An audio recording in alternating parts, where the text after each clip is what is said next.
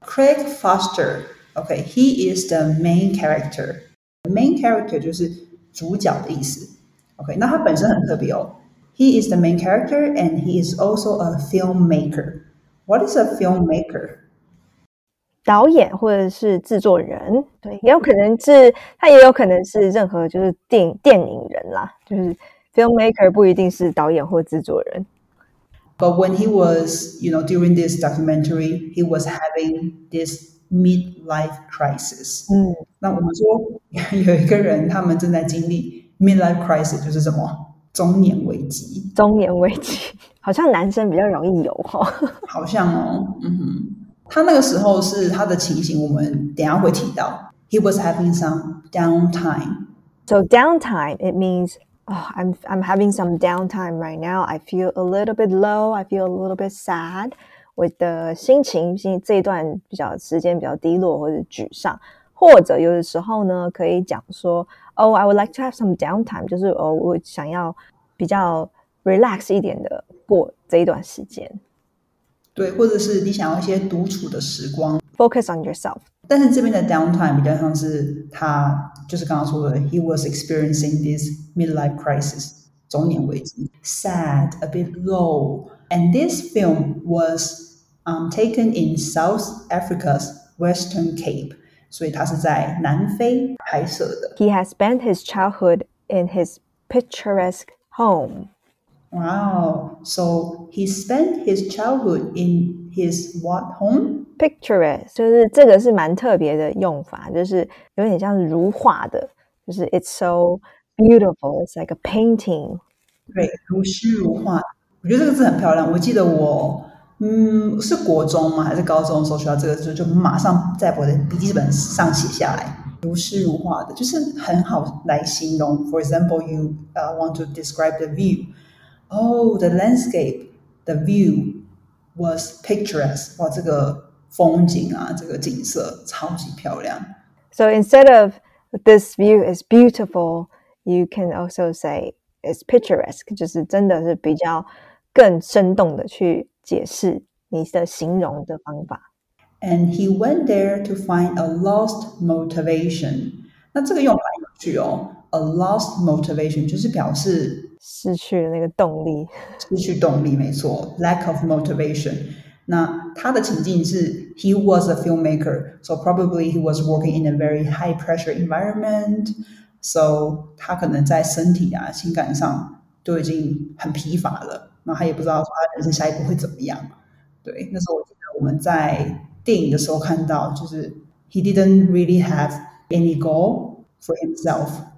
Yeah, I think he is just lost because for the longest time he kept creating, kept giving, but he never really had the time to take a proper rest. 那不管是任何一个，我觉得 content creator 也好，或者是你今天是一个呃任何一个人也好，you always need to have some quality downtime. You know, to find your lost motivation. 人不可能 always have old motivation 啦。 And then, so he started to free dive in the cold and turbulent Atlantic waters. So, so what is free dive? So, free dive is a form of diving underwater without the use of any breathing equipment.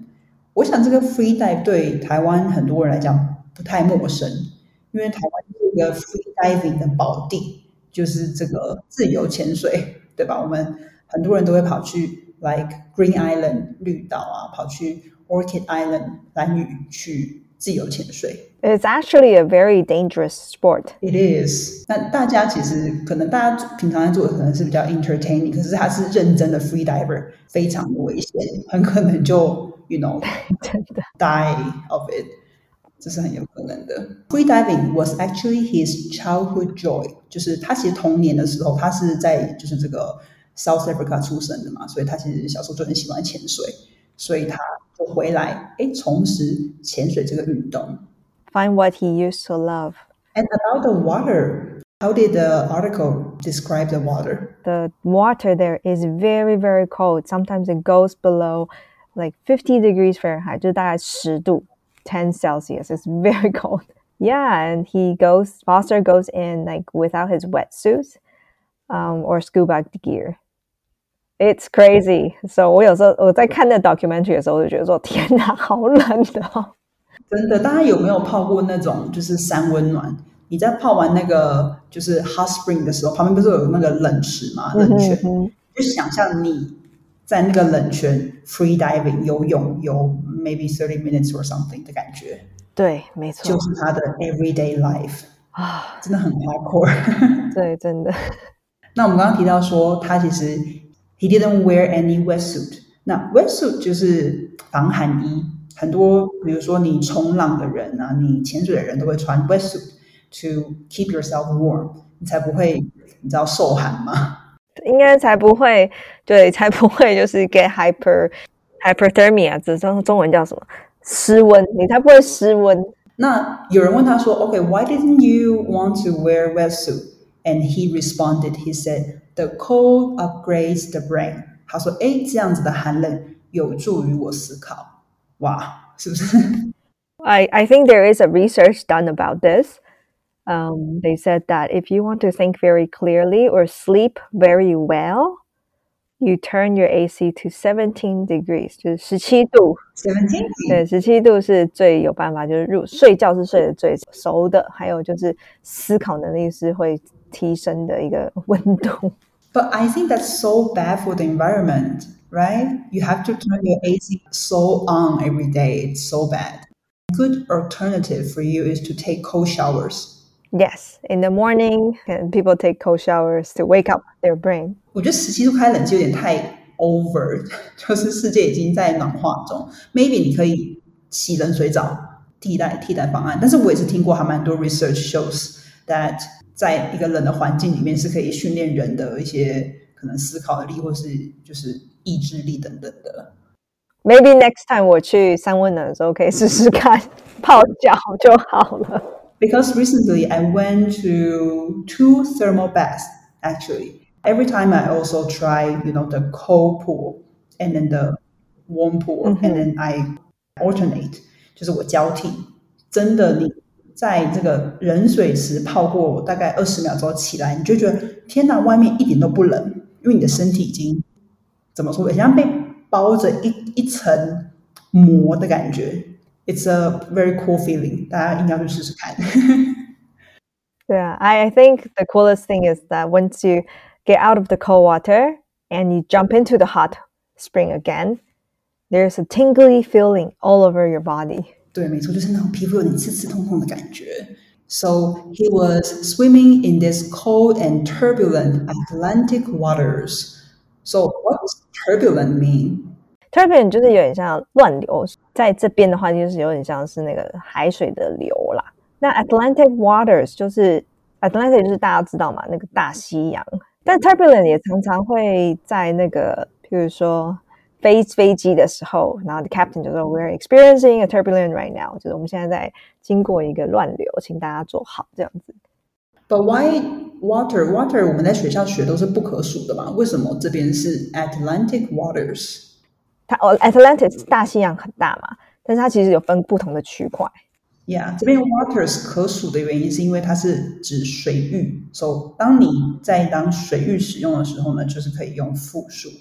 OK，那你一般你说你喝水那个 water 就是都是不可数的。像大家记不记得我们之前有一个那个野雁的故事，它也是把 waters 变成是各个不同的区块，有一个水域变成是可数的这样子。好，我们会把那个链接付给大家。OK，所、so、以你可以回去 review。And he keenly observed her. So, what is the difference between you know he keenly observes her or observes her？为什么要加这个 keenly 呢？这个 keenly 就表示他很急切地、热切地观察这个雌性的小章鱼。OK，so one day he was just like free diving, right? And he found this wow, cool, amazing octopus，然后就觉得说哇，这个生物好特别，所以它就是热切的 keenly。当你在用副词去修饰形容词的时候，就是会比形容词本身来的更强烈，因为你知道，就是多一个字去形容那个情境嘛。所以，与其说 observer，observer 就是是观察他，哎，你说 keenly observer， 就是哎很急切的观察她。Something like you want to see her every day, you want to know every move she makes。那 keen 的这个用法呢，我们还会用 keen on something。So for example, I can say, I'm keen on going a hike with you on the weekend。哎，我很想跟你一起去，就是周末去践行，去 hiking 这样子。 或者是 I'm keen to see the latest movie。那比如说《Matrix》是最新的，最近。骇客任务。OK，so keen 这个用法就是很急切、热切的。那我觉得它其实是比较一个英式的用法，我比较少在嗯，好像可能美国朋友或是其他国家的朋友听到 keen。So I remember a friend of mine, he's from the UK, and then one time he asked me, "So are you keen?" 的 context 就是说我们在讲我们要去 hiking 之类，他就说 "Are you keen?" 哎，你想去吗？对啊，这边真的是比较常在可能就是英式或欧洲才会。用到 king，他们讲话就是会让我很多时候有点嗯，要就是停三秒。像有一次，one time he saw me and then he say, "All right, Lulu." 然后想说嗯，All right, yes, I'm I'm good。就是他们不会跟你说 How are you? How are you? 你就知道嘛，就是 I'm good。当下会不会觉得嗯，什么东西？你听到 All right 的时候，我当下想说，哎，我看起来是有事吗？我看起来是。有不舒服吗？听起来有点像 Are you all right？对不对？没错，但是其实对英国人来讲，all right 就等于美国人的 How are you？嗯，你只要说 Great 就好了。他学起来了。然后，so it has become a routine for him to come every day and meet this octopus friend of his。 而且我做一些功课，好像这个 Craig Foster 他拿这个 camera。还有他这个摄影团队去录这个的整个过程，好像用了三千个小时的 footage，就是他们拍摄差不多三千个小时的内容。So you can imagine like what a hard work to make this documentary happen。不管天气如何哦，天超冷你还是要下水。接下来下一段呢，就是 strangely enough, the octopus started to acknowledge his presence around her. Wow. So does the octopus recognize him? I think so, because he said acknowledge, acknowledge his presence around her. 就诶，acknowledge 有点要认可他的存在，presence 就是他的存在。So she started to acknowledge his presence，就说诶，我开始认可你在我身边晃来晃去喽。 而且那个章鱼其实还蛮不怕生的，she can really handle cameras。没错。She's not camera shy. OK，那 acknowledge 这个用法呢？比如说，你可以说，Oh, the teacher acknowledged my hard work and she gave me a A plus. OK，就是我的老师终于认可了我的认真的工作，所以他给我期末报告给我 A 加。这边想问一下 Louis，就是 presence 跟 present 有什么不一样？就是刚刚讲到老师嘛，这边的 presence 刚刚说的意思是存在嘛，一个人的存在。那 present 如果跟老师有连接的话，就是呃，我们国因国小、国中的记忆，呃，到高中也有啦。老师不都会点名吗？什么谁在不在什么之类。所以如果你有在的话，就是表示 present。So for example, Lu，然后 present 就是哎，今天 Lu 有来。那如果是 absent，就是缺席的意思。嗯，所以 present 跟 presence 的意思是完全不一样的哦。听起来会有一点像，但后面的尾音有点不同。这样。Wow. So what does she develop? She developed a bond with Craig Foster. So a bond is like a connection emotionally with someone else. 哎，我跟他这个人有做了一些 心灵上的连接。好神奇哦，like a octopus and a human being。而且我听说章鱼是一个非常非常聪明的生物。Yeah, from this documentary，我真的觉得他们是对非常聪明，而且之前不是有那个什么章鱼哥嘛，就是会呃预测足球比赛的时候有一只小章鱼，然后听说它也很厉害，这样子所以期待有之。Between them, there was a kind of trust which both built，就是他们建立刚刚说的这个 bond 嘛，所以只是有一种信任感。Craig was amused by the fact that how a wild animal can display such evolved emotions. So this wild animal 就表示这个野生的动物，它怎么可以有这么多的情绪啊 I really recommend you guys to go watch this documentary. 它有一点像是啊、呃就是一般野生动物不会 很难在一般野生动物身上看到这种这么进化的情绪，就是啊，它已经好像进展到人类的 level，这样就是像海豚的 level。Yeah, she's very playful. So I think maybe at first she was playing with Craig's finger, 对吧？她就是可能用她的触角就是缠绕他的手指。She uses her leg to touch Craig's face，就是很多很亲密，很像那种人类的行为。它是感觉这里是是有感知性的生物这样子。 For a year, this filmmaker Craig, he went almost every day to visit his friend. Well, almost every day. 很 crazy. It's like a crazy amount. 搞不好连周末都没有休息，这样子我觉得好累啊。 So he observed her very intelligent hunting strategies and how she was able to escape from a pajama shark who wanted to hunt her down. So what is strategies? Strategies 就是策略的意思。所、so, 这个小章鱼它其实在海里是面临很多危险的啊、嗯，演化出很多可以保护自己的。For example, she can change her own colors. She will wrap a lot of rocks, you know, big and small ones, to wrap herself up to disguise as a bigger rock. 那她就是为了要躲避天敌的攻击，她就是有很多很多的 策略要求生啊，或者他自己要去猎食的一些策略。捕猎的时候，他有一些还蛮厉害的，就是诶意想不到的方法。那大家可以上去看。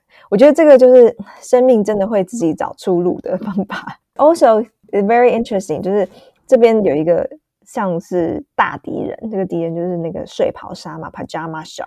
这个 pajama shark 它为什么叫睡袍鲨？就是因为它身上那个条纹就很像我们，你懂我们的睡衣。其实我们睡衣根本就没有藤条纹啊，明。我们的睡衣没有条纹，但是就是我觉得在欧美啊，他们的睡衣都是很多在讲很经典的 classic 的睡袍的时候，都是有那种直条纹的。So 那个 pajama shark wanted to hunt her down。那这边我们就不继续跟大家爆雷。你想要继续知道，So did the pajama shark get her or no？就是去看一下这个 documentary。那我想分享一下，在这部纪录片中啊，the most memorable, unforgettable scene for me，我最难忘的那个画面，我记得是 at the very beginning. So Craig he saw like a really strange shape of kind of like shell，他看到一个一一坨很奇怪形状的贝壳坐在那个沙地上，就是海底的那个海床上。然后他就在看，嗯，这个东西怎么就是 it looks so strange。然后突然之间就有噗的一声，就是那个水的嘟嘟嘟嘟嘟的一声，来一只章鱼就是现身了。看到那个一坨形状很奇怪的贝壳，就是那一只小章鱼躲在两千大概两千多个就是小石头跟小贝壳包住自己之下。所以他听到人的声音，他就突然说：“哎，赶快把他这些迷你的盾牌 little shell 把它丢掉，去找下一个藏身的地方。”所以那时候我看到，天哪，太厉害了吧！就是怎么会这么聪明？而且我记得他那个纪录片里面有讲说，他们好像从来没有看过章鱼会做这样子的事情。Oh, really? So she is very special. 就是 she's a very intelligent 章鱼，就是 she developed her own ways to survive。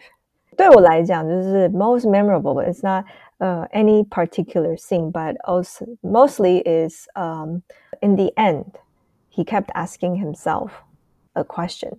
在讲这个之前，要先就是在故事的最后，就是大家都知道他是 being hunted down by the pajama shark, right? So I think the most memorable scene for me is whether he was thinking whether to save the octopus or not, because he can do something, or did he do something? 好，这边就不讲太多这样子。那就是我们人类应该不应该去插手这种大自然中间的一些必经的过程？就是 we shouldn't play God, right? A lot of people say, but this octopus is like his friend, so you know. 那他该不该就是插手，就是救他的这个朋友呢？对他会不会应该要不要帮他准备这些食物之类的？那所以这个 这个电影对我来讲，it's uh, more like a connection with like human and nature and how far we should uh, interact and how we should properly interact with nature. 对，其实他自己这个 Craig，他本身 he's a storyteller，对吧？他自己是讲故事的人。可是最后呢，他正在讲这个故事的同时，他同时被这一只动物 this octopus 给疗愈了。He was healed by the octopus。 我们人其实也是可以跟动物学习嘛。Like you learn from nature, like a teacher has a lot to offer. So this is the story of the week. We hope you like it. And Please come back next week for another fun and heartwarming story. 如果你喜欢今天的故事的话，请不要忘记到 Apple Podcast 帮我们打新评分并留言。 那你也可以告诉我们你喜欢这个节目的哪里，或是不喜欢节目的哪里。那你的建议都是我们继续前进努力的动力。So we'll see you next week. 英文好疗愈，下周见喽，拜拜，拜拜。